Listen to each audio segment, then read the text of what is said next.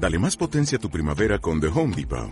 Obtén una potencia similar a la de la gasolina para podar, recortar y soplar con el sistema OnePlus de 18 voltios de Ryobi desde solo 89 dólares. Potencia para podar un tercio de un acre con una carga. Potencia para recortar el césped que dura hasta dos horas. Y fuerza de soplado de 110 millas por hora. Todo con una batería intercambiable. Llévate el sistema inalámbrico OnePlus de 18 voltios de Ryobi. Solo en The Home Depot. Haces más. Logras más. De la noche al día, Canarias Radio. El desayuno. 8 y 5 de la mañana de este jueves 10 de marzo, tiempo ya para el desayuno, de la noche al día, tiempo para analizar la, actualidad en este programa con sus protagonistas y ya saben que en esta casa, en esta semana del, del 8 de marzo hemos querido que nuestras protagonistas sean exclusivamente mujeres, mujeres que son referentes para muchas otras. 8 de marzo. Somos mujer. Radio Televisión Canaria. Nuestra invitada esta mañana es Carmen Grau Pineda, un referente en el mundo de la, de la igualdad, una mujer con una trayectoria impecable, doctora y profesora titular de Derecho de, del Trabajo de la Universidad de Las Palmas de Gran Canaria y Premio Nacional 8 de marzo de la Asociación Española de, de Derecho del Trabajo y de la Seguridad Social por el trabajo, los enemigos que amenazan la efectividad real de los planes de, de igualdad. Carmen Grau, muy, muchas gracias por atendernos esta mañana. Buenos días, Miguel Ángel. Un placer atenderos siempre. Eh, ¿cómo, ha, ¿Cómo ha vivido usted esta, esta semana de, del 8M? Pues mira, muy intensamente, la verdad, porque tengo la sensación de que cada año las movilizaciones son mayores, cada año la sensibilidad social que existe hasta a, hacia esta causa se incrementa, se acrecienta. Me sorprende comprobar cómo si durante unos años la gente más joven, los hombres y mujeres más jóvenes han estado un poco desenganchados en esta en esta nueva ocasión he vuelto a ver una altísima presencia de, de, de juventud comprometida con la causa y bueno contenta contenta muy muy eh, metida en muchas cosas pero muy contenta por ver que la movilización social se produce. La movilización social se, se produce. El otro día nos llamaba la atención pasaba por aquí la directora del Instituto Canario de Igualdad Kika Fumero y decía que la igualdad plena no se va a conseguir eh, profesora Grau hasta dentro de 150 años. De verdad estamos tan lejos de conseguirla Sí, la verdad es que las cifras eh, son duras. Eh, ha sido el Fondo Monetario Internacional el que ha situado en 100 años la consecución de la igualdad plena, pero es verdad que, que, que la forma de medir tanto los indicadores de la desigualdad como las proyecciones de futuro que se hacen dista mucho en función de qué cuestiones.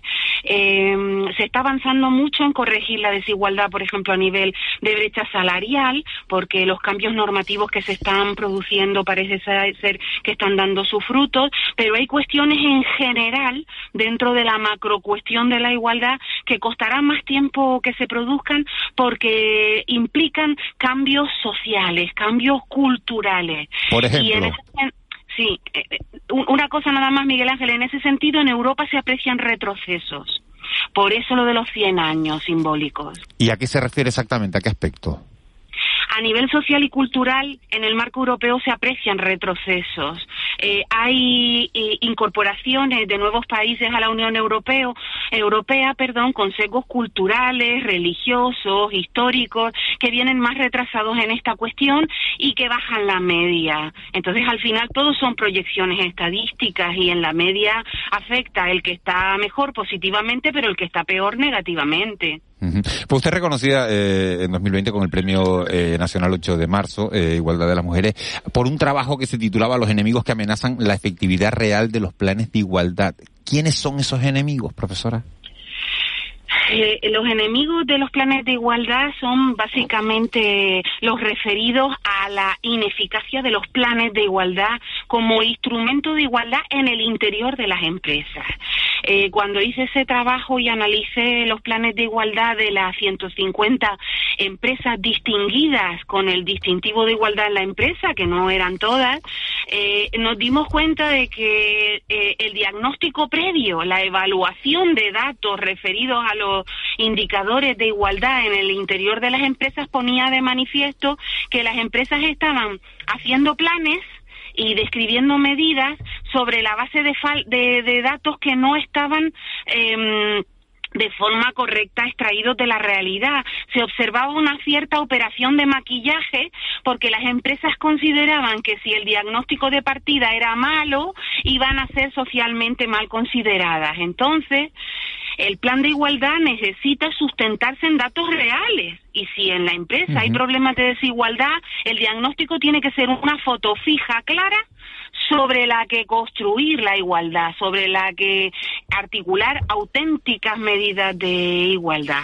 Ese era el problema más gordo, el enemigo más gordo. Hay otros menores que se han ido eh, corrigiendo, pero este es el, eh, eh, el más importante, el de mayor relevancia, el que el diagnóstico no sea una foto fija de, de, la desigualdad en el interior de la empresa, que es lo que pretende combatirse a través de medidas. Eh, profesora Grau, muy buenos días. Mm, ¿Qué aprende una empresa elaborando un plan de igualdad? ¿En qué mejora una empresa eh, eh, implementando un plan de igualdad? Muy, muy acertada la pregunta, Juanma, te lo agradezco porque siempre que, que, pensamos en esto, a mí me gusta recordar una anécdota que contó un inspector de trabajo en un curso de los que recibimos eh, pues por allá por el año 2007, cuando se aprobó la ley de igualdad, y este inspector de trabajo decía, pasa lo mismo que cuando vamos al médico sin nada, a pedir que se nos recete paracetamol y resulta que del reconocimiento médico nos salen cosas. El plan de igualdad tiene que servir para eso, para que la empresa que piensa que en su interior no hay problemas de desigualdad, los detecte los visibilice y diga, pues fíjate, yo pensé que estaba mejor en esto o que estaba peor en aquello. Es una toma de conciencia obligatoria, obligada por ley, pero que tiene que servir para hacer un poco de reflexión interna, ¿no? De examen de conciencia, detectar los defectos y las virtudes. Eso sí, insistir solo en aquello que hay que corregir. Y al implementarlo, ¿En qué mejora la empresa? La calidad, el ambiente, el resultado, el rendimiento, eh, el beneficio incluso. O, o puede ser un obstáculo. No, no, no, no, no. Eh, eh, incrementar los niveles de igualdad en el interior de la empresa está demostrado eh, que en términos de productividad se incrementa. Cierto es que los efectos más evidentes son los relacionados con el bienestar de las plantillas, que es un aspecto muy importante a considerar, ¿no? La healthy enterprise, todas estas nuevas formas anglosajonas de denominar el bienestar en el interior de las empresas, el bienestar laboral, eh, pero de forma tanto indirecta a través del bienestar como de forma directa, midiendo los indicadores, la productividad se incrementa, porque una plantilla satisfecha en términos de igualdad es una plantilla más comprometida, más eficiente, más productiva. Los estudios lo ponen así de manifiesto. Eh, buenos días, profesora Grau. Eh, en, su, en su trabajo, este, que ha sido premiado, eh, usted cuestiona, eh, por un lado, eh, que las empresas se centran en cuestiones como la violencia de género, el acoso y la conciliación, cuando hay otros elementos también muy relevantes, quizás menos llamativos, ¿no? Como la forma de selección de personal, los cauces de promoción, la jornada laboral, la brecha salarial. no sé si es correcto el resumen que he hecho y, y quisiera preguntarle por estos por estas cuestiones, ¿no? Por, por, por la importancia que tiene, por ejemplo, la forma de selección del personal, ¿no? Esto se refiere a, los llamados eh, currículum ciegos. Efectivamente, Ángeles, tienes toda la razón. En aquel momento, este trabajo se concluye en el 1920. Eh, eh, yo quise detectar como enemigo el que los planes no acertasen en el contenido que regulaban o que pretendían regular. Y una de mis críticas iba referida a la violencia, a la violencia em, eh, fuera del, del ámbito empresarial. Eh, es una crítica que yo hacía por la que se me ha llamado la atención en algunas ocasiones, pero yo lo que no pretendía era desmerecer el problema de la violencia de género doméstica más allá de las fronteras de la empresa. Me refería a que si los planes de igualdad por naturaleza pretenden regular o corregir la desigualdad intraempresarial, a la empresa no le debería de no debería de estar entre sus prioridades atender los problemas de violencia extraempresarial, sobre todo porque si en el diagnóstico se detecta que hay trabajadoras víctimas de violencia extraempresarial, habrá que atender ese problema. Pero si no se detectan o no se producen, pues no habrá que darle ese papel protagonista que en los planes de la primera década de vigencia de la ley se le dio, porque lo que producía era una disfuncionalidad que se sustentaba en que las empresas cortaban y pegaban lo que otras empresas habían hecho, sin atender a si lo necesitaban o no. A eso me refería. Por contra, dejaban desatendidos aspectos como el de la conciliación la conciliación y ahora la conciliación corresponsable sigue siendo una asignatura pendiente. Pero como ya se ha hablado mucho de esto, prefiero centrarme en, el tema que tú has sacado, que es el de la selección de personal.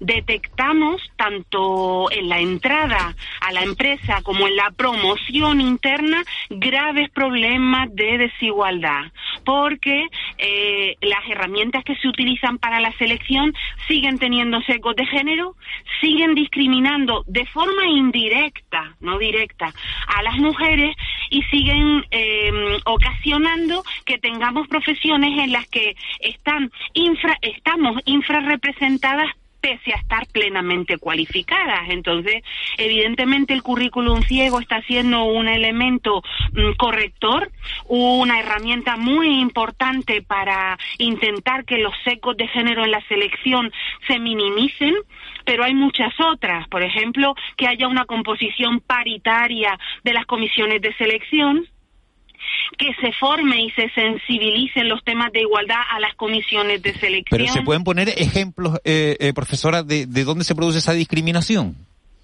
Sí, bueno, con frecuencia eh, ocurre, esta es una, una medida que está muy implantada, el que a igualdad de méritos a final del proceso de selección entre un hombre y una mujer se establezca una prioridad en favor del sexo infrarrepresentado no de las mujeres, sino del sexo que esté infrarrepresentado en ese puesto.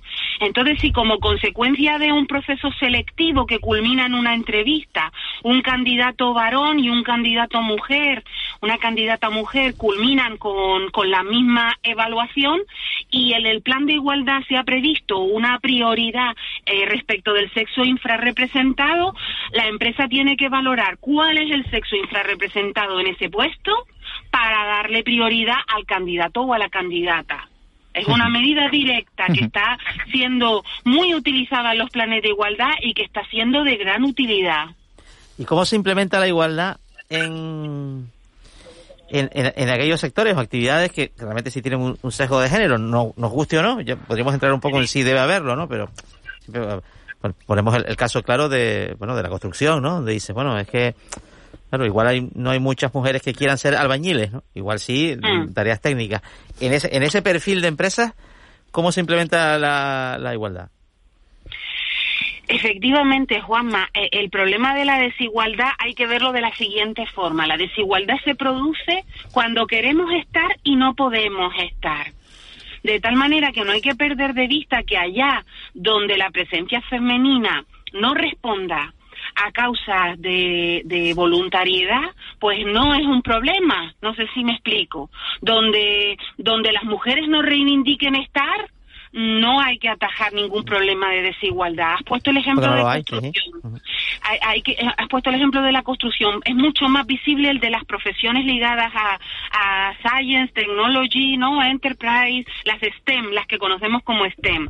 Entonces, si, si del análisis de Pero en, esas empresas tecnológicas sí, hay mujeres que sí quieren trabajar en ese sector, señora Grau. Sí, por eso te digo que en esas profesiones sí que se ha detectado que incrementado el número de mujeres que tienen estudios eh, específicos que las capacitan para este tipo de trabajo, cuando pretenden acceder a ellos no pueden se encuentran con la dificultad. Entonces, esto que les comentaba antes de la prioridad en la elección a igualdad de condiciones fruto del proceso de selección está sirviendo mucho para esto. Hay muchas empresas tecnológicas que de base tecnológica que a partir de los currículums ciegos y de la prioridad a igual a igual evaluación están consiguiendo incrementar el número de, de ingenieras, de, de ingenieras eléctricas, de telecomunicaciones, gracias a estas herramientas, porque han detectado que las mujeres sí que participaban en los procesos selectivos, pero no llegaban a la contratación.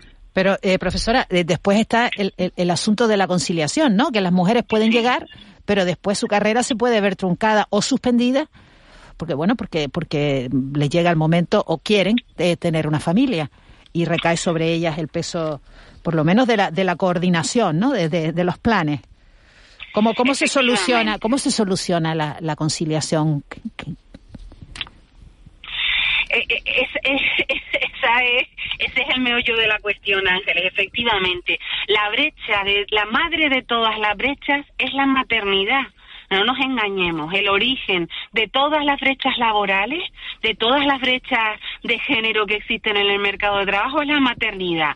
Y mientras el hecho biológico de tener un hijo siga siendo patrimonio exclusivo de las mujeres, estamos condenadas a, ser discriminadas. Lo que hay que hacer es minimizar los efectos que la maternidad tiene en términos de desigualdad y la conciliación es uno de ellos. Es muy importante empezar a hablar de corresponsabilidad, porque la conciliación nos lleva muchas veces a un camino sin retorno. Eh, a mí me gusta más el término corresponsable porque implicamos a los varones, implicamos a los hombres, implicamos a aquellos de nuestros compañeros que quieren ser corresponsables y que no están pudiendo serlo porque socialmente sigue estando mal visto y siguen teniendo problemas cuando quieren conciliar. Entonces, a mí me gusta intentar darle una vuelta a la tortilla y ver los problemas de corresponsabilidad no como de un derecho de las mujeres, sino como un derecho de los hombres que quieren conciliar y ser corresponsables y están teniendo problemas para hacerlo. Profesora Grau, usted va todos los días a la universidad, da clase, ve a los protagonistas de los que van a ser la, sociedad eh, futura. Está hablando de corresponsabilidad. ¿Tienen eh, las nuevas generaciones, la gente joven, la gente con la que trata diario, una mentalidad más igualitaria? Ay, qué buena pregunta, Miguel Ángel. Entro ahora a las nueve a una clase con estudiantes de con, con estudiantes de cuarto y, y, me lo planteo cada vez que les veo las caras porque es verdad que después de más de 25 años dando clase eh, tengo la sensación de que hemos avanzado en algunas cosas y retrocedido en otras.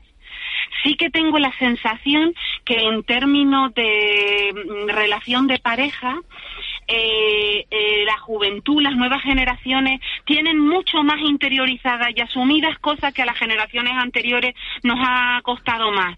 Pero hay otras materias en las que veo ciertos retrocesos y me preocupa.